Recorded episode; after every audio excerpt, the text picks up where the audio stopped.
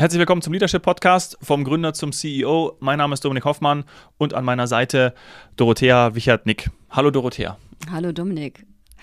Wir kommen gerade wieder aus einem ganz wunderbaren Gespräch ja. äh, über eine Führungssituation der ganz besonderen Art. Genau, hatten wir noch nicht. Ähm, ist auch wirklich super darüber zu sprechen. Also das, freut euch auf das Gespräch, ich sage schon mal vorweg. Äh, es geht um Stefan Rauch, der ist seit 2021 Geschäftsführer bei Iteratec.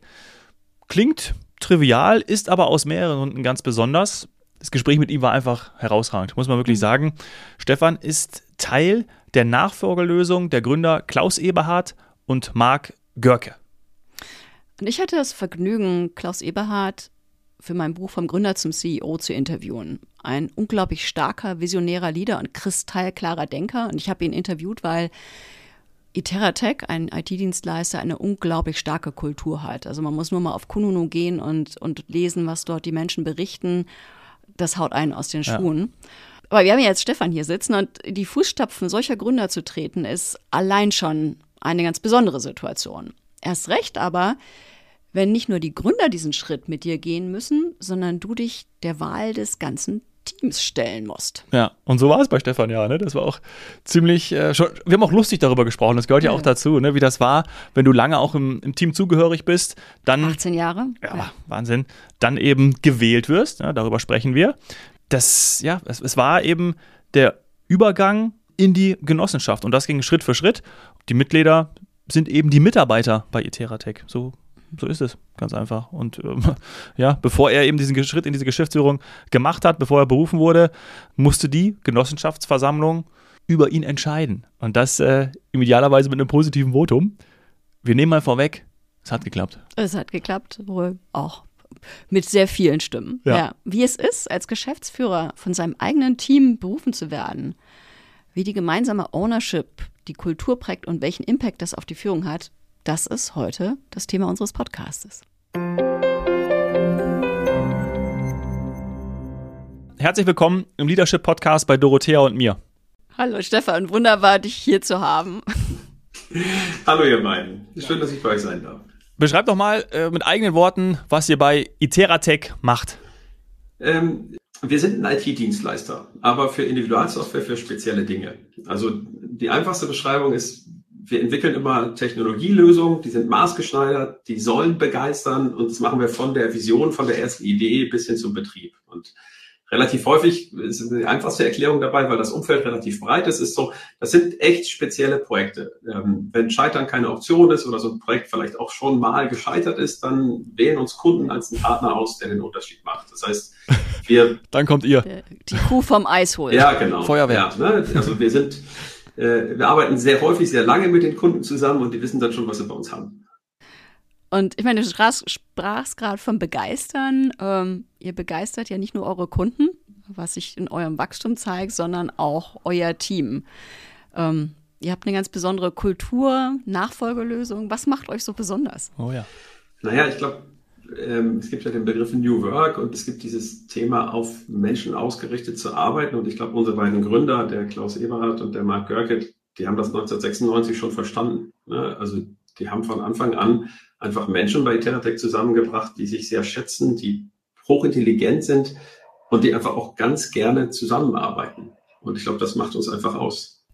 Gerne zusammenarbeiten ist gut, ne, Dorothea? Ich glaube, das ja. äh, das ist sicher eine exzellente Basis. Was, was zeichnet denn die, die Kultur so aus? Also wie zeigt sich das ähm, miteinander gerne arbeiten dann? Ähm, äh, ich, ich fange mal andersrum an. Ne? Also ich bin, ich bin 18 Jahre in dem Unternehmen und äh, vermutlich nicht, weil der Markt mir gar keine andere Chance gegeben hat, weil ich konnte auch mal Software entwickeln und da war das eigentlich immer möglich, irgendwo anders hinzugehen. Ich wollte aber nicht weg, seitdem ich hier war. Ähm, und das hängt damit zusammen, wenn du so ein Umfeld hast, wo du denkst, wow, ähm, ich komme hier nicht weiter, gehst du ein Nachbarbüro weiter, einen Schreibtisch weiter und sagst, ähm, so Jens, kannst du mir kurz helfen? Und äh, dann hat er Zeit für dich und kann dir auch noch helfen. Ähm, das ist das, was mich einfach immer so begeistert hat. Die sind unfassbar intelligente, clevere Leute, die ihr Handwerk verstehen, die aber irgendwie nicht so eine Attitüde vor sich hertragen, ich bin der Beste, sondern die wirklich wahnsinnig hilfsbereit sind. Also wir haben dieses Thema, das ist ein lustiges anderes Thema, bei uns wird auch durchaus noch von Kollegen die Spülmaschine ausgeräumt. Die sind halt einfach nette Menschen und das macht unglaublich Spaß, mit denen zusammenzuarbeiten. Und dieses Aufeinander aufpassen, füreinander da sein, ist, glaube ich, was diese Kultur am besten beschreibt. Ja. Mhm. Lustigerweise fällt mir gerade ein Zitat von Dirk Nowitzki ein, der gesagt hat, der ja auch sein Leben lang bei den Dallas Mavericks geblieben ist. Er, hat, er wurde da gefragt, warum er denn, er hat ja auch die Möglichkeit gehabt, warum er denn nicht gegangen ist. Und er hat eigentlich genau das gesagt, was du gerade gesagt hast. Das Umfeld hat sich auch immer geändert. Nicht nur für ihn, aber das Umfeld war immer so, dass es in Bewegung war und auch immer besser wurde oder Lösungen gefunden hat. Finde ich irgendwie gerade einen schönen Transfer. Ja, super geil. Äh, einer meiner Lieblingssportler. Hast du gut getroffen. Ah, sehr gut. Dich mit Dirk Nowitzki zu vergleichen ist okay. Mich nicht, das ist nicht okay. Der ist viel zu gut. Ähm, äh, aber unsere Firma sozusagen auch so ein bisschen diese selbe Attitüde zuzuschreiben, dass man ne, aus sich heraus äh, sich ständig verbessern kann, sich auch erneuern kann, das finde ich spannend. Ja. Hm. Das ist ja, also so wie du es beschreibst, klingt das unglaublich demütig, ja. Freundliche Menschen helfen einander. Ich meine, um das mal in Kontext zu setzen, ich schätze Demut. Ja, ich finde das eine herausragende Eigenschaft bei Liedern. Aber ihr wurdet kürzlich zu Deutschlands besten Arbeitgeber gekürt in der Größenordnung 250 bis 500 Mitarbeiter. Bei, bei Kununu habt ihr eine Bewertung von 4,6 und ähm, sozusagen nur begeisterte Ratings. Also wir wieder bei, bei Begeisterung. Und ich habe euch damals auch für mein Buch vom Gründer zum CEO, habe ich mit Klaus Eberhardt gesprochen über eure Kultur und was euch prägt. Und was mich wirklich angetan hat, ist ja dieses, dieses Unterstützen, aber gleichzeitig auch so ein ständiges Miteinander wachsen. Ja, also wirklich sich weiterentwickeln, weiterkommen. Ja, das ist schon was, was ganz Besonderes gewesen bei euch. Ja. Ja, ne, und äh, klar sind wir stolz darauf. Ne? Deutschlands bester Arbeitgeber ist cool. Ähm, aber es ist ja, das Interessante, finde ich, ist, dass du das auch hinkriegst mit unglaublich leistungsbereiten Menschen und exzellenter Arbeit. Ne? Also wir haben, wir haben einen Kicker, ne? klar, und wir haben auch äh, Kaffee und Getränke und alles mögliche andere auch, aber die Menschen, die, die kommen zu uns und bleiben bei uns, weil sie wirklich herausfordernde, spannende Aufgaben haben, die ihnen Spaß machen, sie zu lösen. Ne? Also die, dieses Thema äh, permanent exzellent, das haben wir, glaube ich, damals auch schon mal besprochen, das reibt ein bisschen, weil man, mhm. weil permanent exzellent ist ein Magenwert von uns, ne? das, das weiß ich, dass das den einen oder anderen Kollegen manchmal mhm. stört, aber es ist einfach da. Da ist ständiger Verbesserungswille da. Klar, das prägt natürlich eine Kultur. Also wenn du das irgendwie hast, mhm. ähm, ist schon, schon interessant. Ja, und von, diese besondere Kultur, und kommen wir zu dem Thema, was ja bei euch, was euch ganz besonders spannend macht, Thema Genossenschaft. Das Ziel der Gründer war ja, die jetzt so langsam rausgehen, oder ich glaube, Marc ist schon raus, ähm, einen Exit zu machen, der es erlaubt, euch diese Kultur zu erhalten. Also nicht an irgendjemanden zu verkaufen, da hätte es sich ja beliebig viele Interessenten gegeben, sondern zu sagen, wir möchten, dass das Unternehmen so weiterleben kann und haben die Anteile in eine Genossenschaft gegeben. Kannst du da mal mehr erzählen? Weil das ist super spannend für sicher viele Zuhörer. Wie macht man sowas eigentlich? man muss erstmal diese großartige Idee haben. Ähm, und natürlich auch ein bisschen, äh, ein bisschen selber, glaube ich, es ist besser, Marc und Klaus zu fragen, selber ein bisschen äh, notfalls auf Verzicht üben. Also das ist schon spannend. Äh, ich, ich versuche es mal zu erklären. Also wir haben eine GmbH, die seit jetzt dann mittlerweile 27 Jahren sehr gut im Markt funktioniert. Ne? Ist auch natürlich ein Markt, der wächst, aber wir wachsen auch. Sind jetzt 500 äh, Festangestellte, ungefähr 110 Studenten. Ähm, und wow. was, also zusätzlich zu den 500 Festangestellten, ne, was also ein Unternehmen, was jetzt schon nicht mehr nur ein KMU ist, sondern schon ein schönes mittelständisches Unternehmen ist.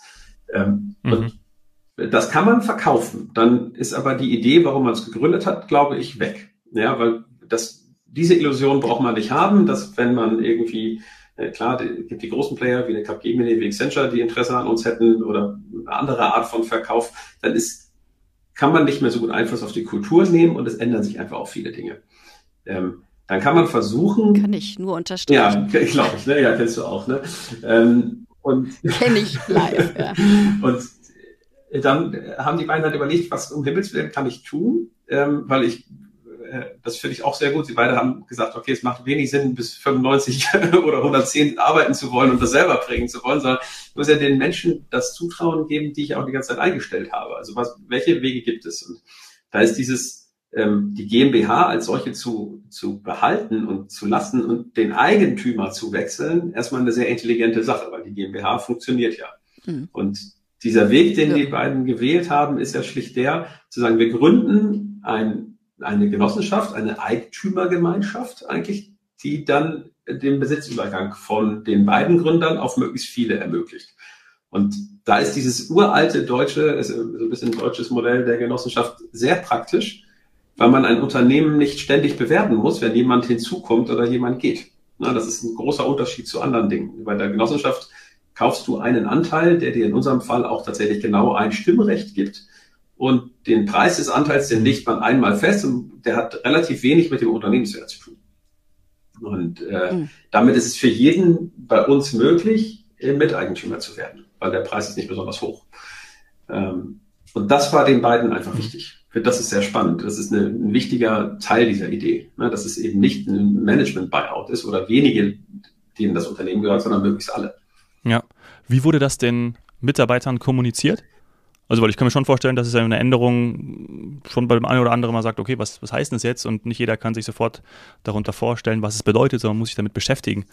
Wie habt ihr das gemacht? Ja, ähm, ne, das war, ich kann es mal überlegen, 2016 oder 2017, ehrlich gesagt, ich glaube 2017. Ähm, mhm. Die beiden, Marc und Klaus, haben sich das überlegt, haben mit ein paar wenigen Menschen auch äh, vorher mal Sparring dazu gesucht ähm, ob das eine gute Idee ist, ob die funktionieren kann. Und haben dann tatsächlich, ja. äh, wir haben jährlich äh, mindestens einmal eine Zusammenkunft aller Mitarbeiter, eigentlich meistens zweimal. Corona hat es so nicht ganz einfach gemacht, äh, wo wir wirklich alle physisch zusammenkommen. Und da waren wir ähm, mit damals wahrscheinlich irgendwie 300 äh, Menschen ähm, alle beisammen in einem äh, Konferenzhotel und äh, auf der Bühne haben die beiden dann gesagt, okay, wir haben eine wichtige Änderung für euch äh, und haben die Geschichte hergeleitet. Und das Spannende war tatsächlich, dass dann, äh, als allen klar war, worum es dabei geht, wirklich alle aufgestanden sind und ich glaube minutenlang geklatscht haben, weil es einfach so ein großartiges Vertrauen an alle ist. Ne? Also du stehst ja, da und denkst, genau. ja, boah, was die uns zutrauen. Ne? Ähm, das ist toll. Oh, echt, cool. echt Gänsehautmoment, oder? Ich meine. Ja, völlig. Ne, auch immer, wenn ich darüber erzähle. Ne? Ich denke da immer wieder dran. Äh, nicht der schönste Raum tatsächlich, aber der, ein sehr geiler Moment. Wow.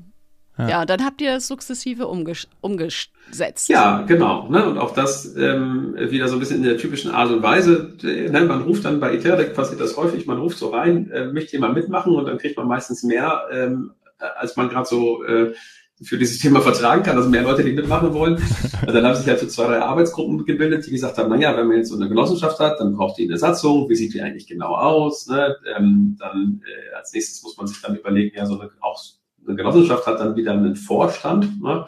Und das ist in dem Konstrukt ein bisschen sowas wie einen Aufsichtsrat für die GmbH, weil mhm. der Vorstand die Eigentümer vertritt und äh, natürlich dann auch relativ eng mit den Geschäftsführern zusammenarbeitet. Wie, wie sieht das Mandat für den Vorstand aus und so weiter. Ne? Das ist dann alles so in einem, in einem groben, naja, Dreivierteljahr entstanden unter äh, gütiger Mithilfe von Menschen, die sich dann auch mit satzungsrechtlichen Fragen der Genossenschaft auskennen. Das ist ein bisschen der unhandliche Teil, glaube ich, von dem Ganzen. Ähm, und dann stand es äh, Ende des Jahres und wir haben äh, mit ungefähr 70 Prozent der Mitarbeitenden äh, diese Genossenschaft gegründet. Also auch das ist ja ein Riesenvotum. Ne? Also dass ja. da so viele Leute mitmachen wollten. Ja.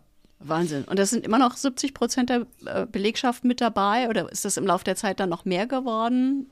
Nee, es, ist, es ist tatsächlich ungefähr diese Quote. Ähm, mhm. Und äh, das ist auch ganz interessant, weil die Hürde ist damals bewusst hochgelegt worden tatsächlich. Also der, war der Betrag, den, wie ich gesagt habe, den kann man festlegen, was ein Genossenschaftsanteil kostet. Ähm, der war schon so, dass er ein bisschen wehtun sollte, ne, dass man das wirklich macht. Ähm, ne, äh, wir haben dann sogar bewusst rein. Ja, genau. Es, es, war auch ein bisschen so, da haben wir ein bisschen drüber diskutiert und gesagt, okay, und wer sich das nicht leisten kann, der kriegt dann nochmal ein Darlehen sozusagen, aber es soll dieser Betrag bleiben. Also der kann dann bei der Genossenschaft selbst ein Darlehen auflegen, ne? damit, damit man nicht jemanden ausschließt, weil kein Geld da ist, aber äh, es muss auch eine bewusste Entscheidung sein. Und wir haben den jetzt mhm. tatsächlich noch mal ein bisschen abgesenkt, ähm, weil er doch eine Hürde war für viele. Und äh, damit sind wir jetzt eigentlich, glaube ich, müsste ich fast den Michael immer fragen, bei, bei 70, 75 Prozent äh, der Mitarbeitenden sind in der Genossenschaft organisiert. Und das ist auch okay für uns, weil es muss nicht zwingend 100 Prozent sein. Ne? Mhm. Ja, es können ja alle möglichen Gründe geben, dass man sagt, im Moment ist es nicht der richtige Zeitpunkt. Ja. Ja. Mich hatte gerade die Frage interessiert, äh, oder ist mir aufgekommen, wie viele genossenschaftliche Unternehmen es in Deutschland überhaupt gibt. Einfach mal, also es gibt 7500, ich habe es gerade gegoogelt. Genau, wobei die sind sozusagen in sich ein genossenschaftliches Unternehmen. Ne? Ähm, und du darfst, äh, was ja. wichtig ist, oder wirklich immer wichtig ist, die, die, die GmbH existiert weiter. Es ist nur eine Genossenschaft als Zusammenkunft der Eigentümer. Ne? Also das ist, äh, ja. es gibt so ein schönes Bild einmal gemalt, so mit linke und rechte Seite davon. Ne? Ähm, wir haben ja weiterhin auch eine Geschäftsführung. Ich bin ja Geschäftsführer mittlerweile ja. und äh, ja, genau. Ja. Ich würde einfach nochmal so sagen, lass uns einfach nochmal Genossenschaft abschließen. Ich meine, jetzt habt ihr die vier Menschen, die Miteigentümer sind, sagen, über ein, eine Ebene. Welchen Einfluss hat das auf die Kultur? Ihr macht das ja jetzt in dem Modell schon ein paar Jahre. Was hat sich da verändert, wenn die Mitarbeiter Miteigentümer sind? Ja, Gutes und Schlechtes, wohl Schlechtes vielleicht übertrieben. Ähm, also ich glaube, dass sich viel mehr Menschen darüber Gedanken machen, ähm, ist das Unternehmen erfolgreich am Markt? Na, das ist, glaube ich, wenn du in Anführungsstrichen normaler Mitarbeiter einer normalen GmbH bist, ist das so ein bisschen das, wo du sagst, das ist not my business, ne? ähm, wie wir am Markt in Summe agieren, sondern ich mache meinen Job. Und dieses über den eigenen Job hinaus gucken und sich Fragen zu stellen, ähm, wie wir denn eigentlich im Markt auftreten, was wir strategisch tun, das ist, glaube ich, interessiert mehr Menschen. Und es interessiert natürlich auch mehr Menschen, finde ich auch ganz gut, ehrlich gesagt selber, äh, was ist denn auf der Kostenseite? Also ne, äh, macht es Sinn, so große mhm. Büroräume zu haben? Also wir haben ja tolle Büroflächen tatsächlich, ähm, die nicht wahnsinnig voll sind, ne, weil wir auch die Entscheidung äh, zu großen Teilen unseren Mitarbeitenden überlassen, wann man ins Büro kommen will. Also ein Tag in der Woche ist bei uns Pflicht, der Rest ist, äh, äh, ist Kür. Ähm, und die Kollegen kommen auch, weil sie es einfach auch gut finden, sie miteinander auszutauschen. Aber trotzdem ist natürlich eine riesen Fläche hier in München, die viel Geld kostet. Und das hinterfragen dann Kollegen auf einmal. Und das ist, glaube ich, deutlich anders als in anderen Unternehmen. Ich weiß nicht sozusagen, wie viele Mitarbeiter der BMW AG sich darüber Gedanken machen, ob das DZ zu teuer ist.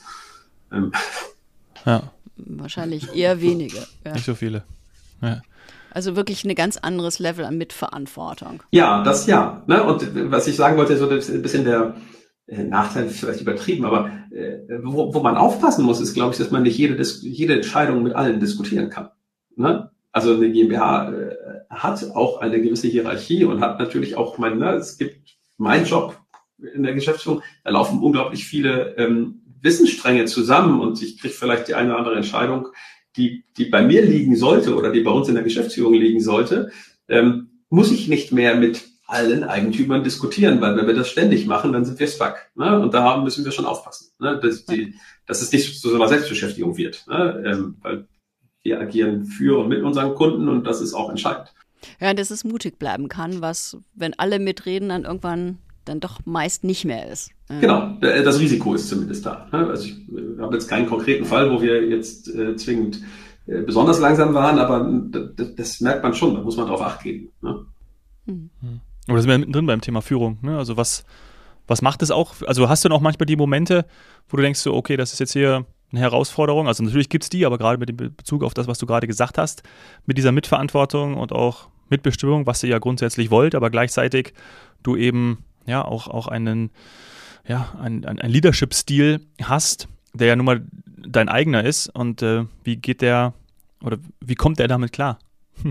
Ja, schöne Frage. Ähm, und wie komme ich selber damit klar? Also ich, ich bin ein äh, Mensch, der, glaube ich, durchaus manchmal äh, aus dem Bauch heraus Dinge macht, ein bisschen impulsiver ist und dann bin ich manchmal auch ungeduldig. So, und wenn wir dann ein bisschen länger brauchen, dann frage ich, ist das normal oder ist das unserem Konstrukt geschuldet? Mhm. Ähm, mhm. Und ich glaube, ich bin da sozusagen eher auf der Seite, äh, das mehr, mehr zu treiben in meiner Führungsrolle, ähm, weil ich auch glaube, ich habe da eben halt auch das Mandat dafür. Ne? Die, der, das Spezielle ist ja, jetzt auch an meiner Rolle ist, ähm, ich werde immer manchmal gefragt, ob wir einen Betriebsrat haben.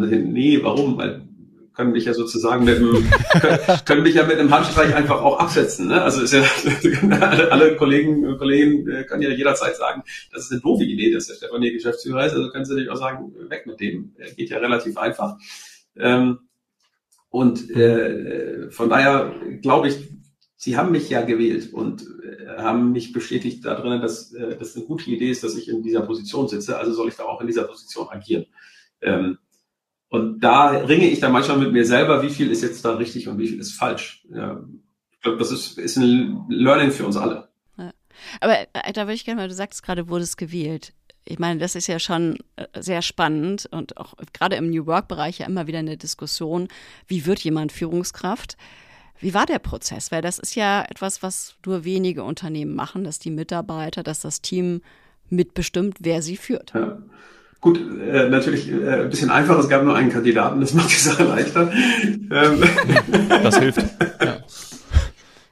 Ja, das Team hätte ja wahrscheinlich auch, wenn sie es wirklich gewollt hätten, sagen können, nee, das reicht. Ja, genau. Komm, lass den mal machen. Äh, also, ja, äh, genau.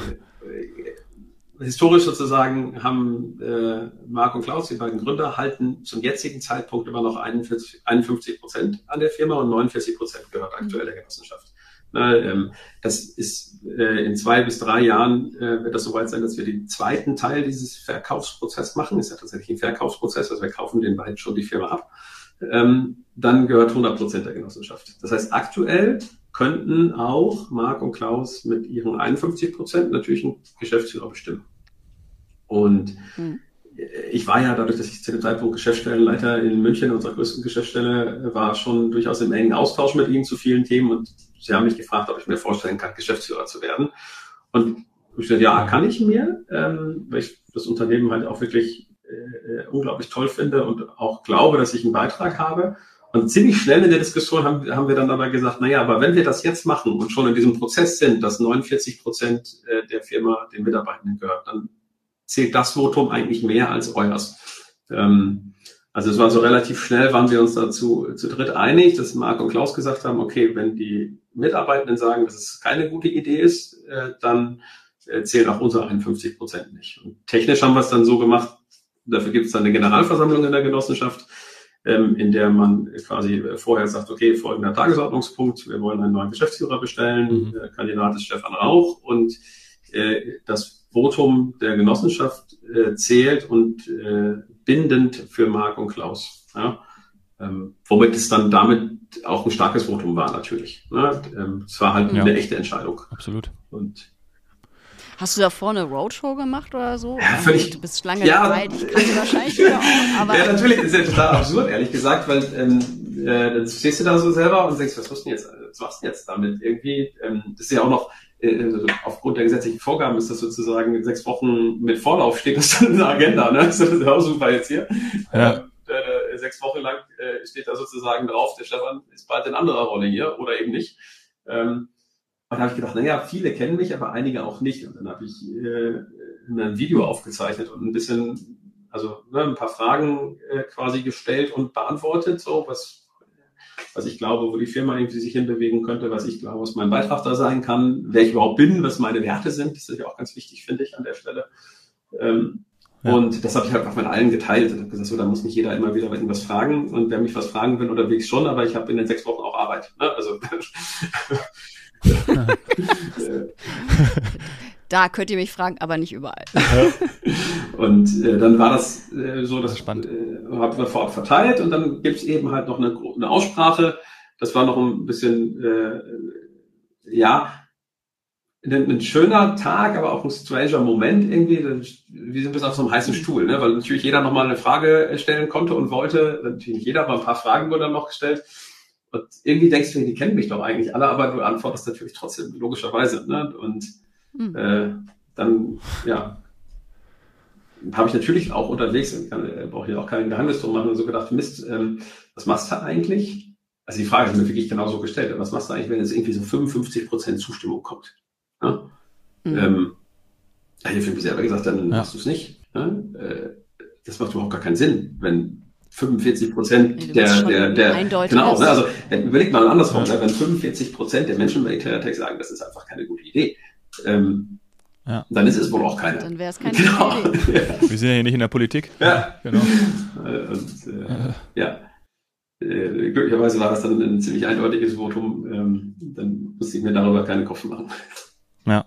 Cool. Aber wirklich wahnsinnig spannend. Ich meine, einerseits sagen das Gewähltsein, andererseits auch ähm, muss man jetzt schon sagen, die Nachfolge von sehr starken, visionären Gründern zu treten, was ja eine Herausforderung an sich schon ist. So, wie setzt du jetzt deine eigenen Impulse in diesem Rahmen?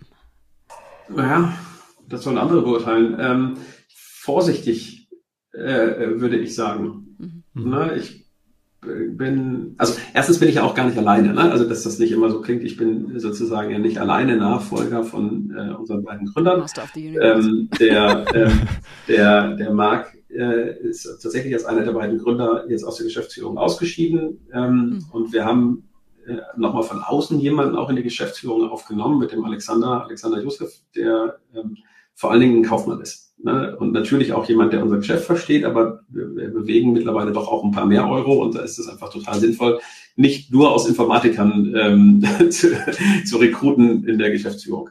Ähm, und mit dem Michael Schulz haben wir noch einen anderen Geschäftsführer, der schon vor mir Geschäftsführer war, der jetzt noch nicht mhm. bestätigt ist von oder bestätigt werden musste von der Genossenschaft. Ja? Also ich bin da nicht alleine, das will ich sagen. Punkt eins. Punkt zwei ist, natürlich ähm, erlaube ich mir, äh, hatte ich damals auch für gepitcht, Dinge, versuche ich Dinge zu ändern im Unternehmen, weil unser Markt ändert sich ähm, äh, und wir ändern uns ja auch. Und da ähm, versuche ich schon auch mit einem guten Beispiel voranzugehen und die Menschen davon zu überzeugen, ähm, in welche Richtung wir das Unternehmen entwickeln wollen. Na, sei es, was unsere äh, äh, innere Struktur angeht, aber auch unseren Auf- und Auftritt und auch unsere Projekte und die Themen, die wir mit unseren Kunden machen. Ganz wichtig. Und, und was sind da so die, die größten Fälle? Das ist ja in der Tat eine, eine große Herausforderung. Ja? Ein Unternehmen, was eine starke Kultur hat, was super läuft, was starke Gründe hatte, das auf die Zukunft ausgerichtet zu lassen, ist sicher eine der ganz großen Führungsherausforderungen. Ja, du sagst ja auch, du gehst vorsichtig damit um. Was sind so Felder, wo du besonders gerne hinschaust im Moment? Naja, ich, ich finde, du hast vorhin so ein Triggerwort äh, mal gezogen, da hast du von Demut gesprochen. Ähm, und äh, ich brauche mehr Mut, äh, sozusagen. Also wir als Unternehmen sind so, ich, meine, ich bin davon so überzeugt, ne, das klingt so arrogant, aber wir sind so ein geiles Unternehmen.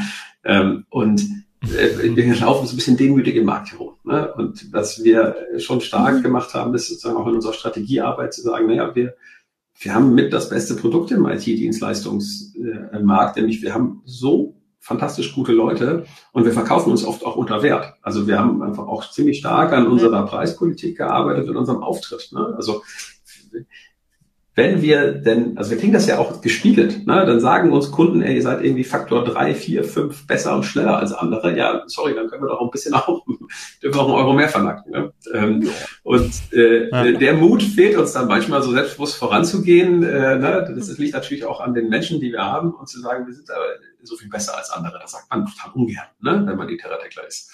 Äh, und es schadet aber nicht. Ähm, das heißt, das ist so einer der Impulse, dieses mehr mutiger in den Markt äh, hinein aufzutreten. Mhm. Das ist schon wichtig. Stimmt. Ich erinnere das, ich habe das damals schon mit, mit äh, Klaus besprochen, ja, der auch damals schon, das, vor zwei oder drei Jahren sagte, ja, Demut ist nicht unser Problem mehr, sondern eher die andere Richtung, ähm, mehr sich trauen, wirklich das, was das Unternehmen wert ist, ähm, zu präsentieren, weil es eigentlich nur fair ist. Ja.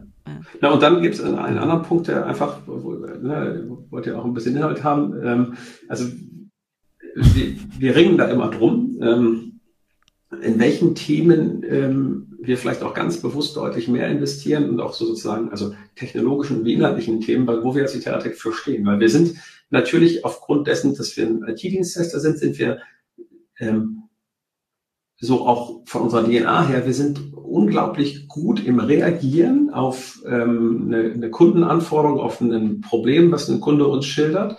Mhm. Aber wir sind nicht so gut im Agieren. Also ne, was wir halt glücklicherweise äh, dann auch relativ schnell umgesetzt haben, ist, dass wir gesagt haben, in dem Bereich äh, Data Analytics, KI investieren wir. Ne? Da bauen wir Leute auf, auch wenn unklar ist, ob wir da für Geschäft gewinnen. Und das hat uns jetzt zum Beispiel gerade in dieser ganzen Welle eine ganz gute Position äh, gegeben, weil wir einfach wahnsinnig viel Know-how schon haben. Ja. Ähm, und das ist ungewohnt gewesen für uns, so bewusste Investments. Ne? Und das sind natürlich auch so Punkte, wo man in der Geschäftsführung aus meiner Sicht eben genau äh, was tun muss. Wer soll sonst machen? Absolut. Also super spannend. Ja, total. Wahnsinn. Wir kommen so langsam zum Schluss, Stefan. Ja, ähm, wir müssen ja auch noch in die Mittagspause. Wir müssen ja auch noch schaffen. ja, das war ja unser einziges Ziel ja. hier. Das heißt, genau, das hast du uns gegeben. Wir haben zum Abschluss immer so drei nennen wir sie Standardfragen, wir individualisieren die aber noch so ein bisschen. Deshalb äh, an dich, was ist der schlechteste oder beste Leadership-Tipp? Ja, also kannst einfach mal raushauen, was dir vielleicht auch zuerst in den Sinn kommt. Manchmal muss man ein bisschen länger drüber nachdenken. Das heißt, beste oder schlechteste Leadership-Tipp von dir. Was könnte das sein? Ja, das ist ja immer, äh, passt gut. Also zuhören und echt zuhören und da sein. ne, ähm, ist, ist unglaublich wichtig. Also, ne, ähm, weswegen mir ich Corona auch echt teilweise echt hart fand, weil man nicht mehr so gut rankam ans Zuhören. Ich, ich habe nicht nur diese offene Tür, ich habe den offenen Chat, ähm, den offenen alles und ich finde, das ist so wichtig. Du musst aus allen Ecken des Unternehmens ähm, Feedback bekommen und auch annehmen. Ja, die Ohren auf dem Gleis haben. Ja, da hat, also zuhören finde ich auch wichtig, zumal wir ja oft gar nicht bewusst sind, wie schlimm schlechtes Zuhören auch auf die Menschen wirkt. Also da gerade sehr, sehr ähm, in Erinnerung meine, meine letzte Masterclass-Runde vor knapp einem Monat, äh, wo wir mal schlechtes und gutes Zuhören ausprobiert haben. Und wenn jemand nicht gut zuhört und nicht dabei ist, dann verunsichert das die Gegenseite so. Das war echt krass zu sehen. Ja. Ja? Also nicht nur, dass man nicht hört, was zu hören ist, sondern man nimmt dem Gegenüber mit schlechtem Zuhören tatsächlich ein Stück weit den, den Teppich unter den Füßen weg. Ja. Und das zu erfahren, ist schon, schon krass. Also ja, Und, gutes Zuhören und nicht ist verwechseln. ja einer der ganz wichtigen Tipps. Genau, und, und nicht verwechseln mit, ich muss dann äh, genau das machen, was die Person gesagt hat. Das ist überhaupt, ne? Ja. Ähm, sondern ich habe zugehört, habe das verstanden, habe verifiziert, dass ich verstanden habe und kann dann überlegen, was nehme ich davon als Impuls äh, mit und was sage ich auch, nee, das machen wir aus dem und dem Grund vielleicht auch anders. Ne? Das heißt ja nicht, dass ich deswegen äh, meinen Kurs völlig irgendwie ständig verlieren muss, nur weil mir jemand auch mal eine andere Art von Feedback gibt. Ne? Ähm, aber wenn ich dem nicht ehrlich zuhöre, dann habe ich ihn einfach abgehängt. Ähm, bis ich genauso. Aber das ist eine ganz wichtige Ergänzung, weil ich glaube, dass unbewusst das ein Grund für viele ist, nicht ganz genau zuzuhören, weil sie das Gefühl haben, wenn ich dem zuhöre, dann muss ich das tun. Und ähm, zuhören heißt eben nicht ein, eingestehen, ja, sondern es ist erstmal nur zuhören. Und dann, dann vielleicht auch noch, das muss ich ja loswerden, weil ich glaube, ein ganz, ganz, ganz großer Hebel liegt darin, wie man ähm, selber mit äh, Feedback umgeht, wie man selber auch dann psychologische Sicherheit vermittelt, dass ein offenes, ehrliches, konstruktives Ja. Feedback gewünscht ist. Ähm, man ist da als Führungskraft ja eine absolute Vorbildfunktion und wenn man, ne, das ist dieses Feedback-Fehlerkultur-Thema, wenn man da nicht die Sicherheit vermittelt, dass das okay ist, dann wird das nicht passieren und dann werden wir nie besser. Mhm. Verpassen wir jede Chance. Ne? Absolut. Zweite der Abschlussfragen. Welches Buch oder welchen Podcast zum Leader Thema Leadership würdest du empfehlen, wenn du nach einem Geheimtipp gefragt wirst?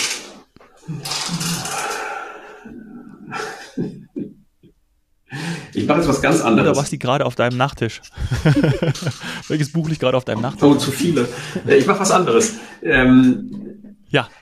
Ich, bin ein, ich bin ein dialogorientierter Mensch. Ich suche immer Austausch. Und ähm, ich hatte ein unfassbares Glück, äh, in einen Austausch zu kommen mit ganz vielen wahnsinnig spannenden Führungskräften. Etwas, was ähm, das nennt sich Baden-Badener Unternehmergespräche. Ähm, und da habe ich unfassbar tolle Menschen kennengelernt, äh, die, äh, die ich auch jederzeit fragen kann, jederzeit anrufen kann. Ähm, und davon gibt es bestimmt auch noch, das, ne, das war für mich ein Glücksfall, da reinzukommen, will ich sagen. Aber es gibt eben halt, Hm. glaube ich, unfassbar tolle Austauschformate ähm, und Netzwerkmöglichkeiten, wenn man sich ein bisschen öffnet. Ähm, und das ist fast besser als ein Buch, weil es gibt tolle Menschen in, in Mhm. Deutschland und in der Führungsarbeit. Äh, Und mit denen vernetzt zu sein, ist besser.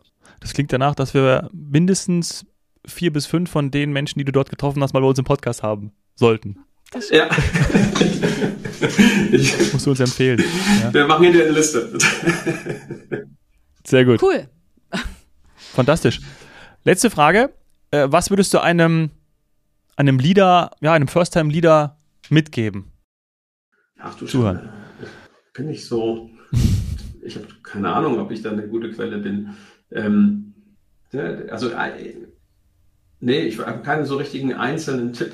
Ähm, ne? Selbstbewusstsein ist wichtig und auch mit sich selbst zufrieden sein. Ähm, aber insbesondere halt äh, eben halt dann auch so seinen Weg so zu gehen, dass man die Menschen mitnimmt. Und wenn du eine gute Führungspersönlichkeit sein willst, dann schaffst du es ja auch einfach, Leute neben dir oder an dir vorbeiwachsen zu lassen. Ja. Ja, äh, Und davor keine Angst zu Ja. haben. Das ist wahrscheinlich schon ein extrem wichtiger. Genau, also ne, Leadership-Tipp, äh, den fällt mir über dieses Embrace ein als, als englisches Wort. Also dieses, wenn du tolle Menschen in deiner Umgebung hast, dann gib denen die Chance, einfach irgendwie auch spannende Themen zu machen. Wenn du das alles für dich selber claimst, dann äh, funktioniert das überhaupt nicht. Und das ist das, was ja auch dann wieder zurückkommt auf dich selber. Ne? Die finden das gut und die finden dann auch deine Arbeit gut und wertschätzen das, was du machst. Ja. Das ist dann auch ein gewinnbringendes Umfeld einfach, ne? wenn du dich gegenseitig so empowerst. Ja, dann wird es ein Miteinander, ja. Also ja. ich glaube, dieses als Führungskraft nicht das letzte Wort haben zu müssen, nicht alles wissen zu müssen, ist, wenn man sozusagen aus der sozusagen Macherrolle kommt, erstmal ungewohnt, aber dann ein Riesenhebel. Yes. Ja. Wunderbar. Stefan, das war großartig. Danke für die Zeit. Ja, Stefan, toll, dass du da warst. Toll, dass du deine Erfahrungen mit der Genossenschaft und vor allem deinen eigenen Weg geteilt hast. Ja, wirklich großartig. großartig. Und wir haben ja schon ausgemacht, wir sind das nächste Mal bei dir. Ne? Du hast uns ja eingeladen. Wir haben uns selber eingeladen. Ja, wirklich super gerne. Ich äh, werde euch einen anständigen Kaffee zubereiten und freue mich, wenn wir uns wiedersehen. Vielen Dank, hat mir sehr viel Spaß gemacht. Hey. Danke. Ciao, ciao. Gut. Super. Danke.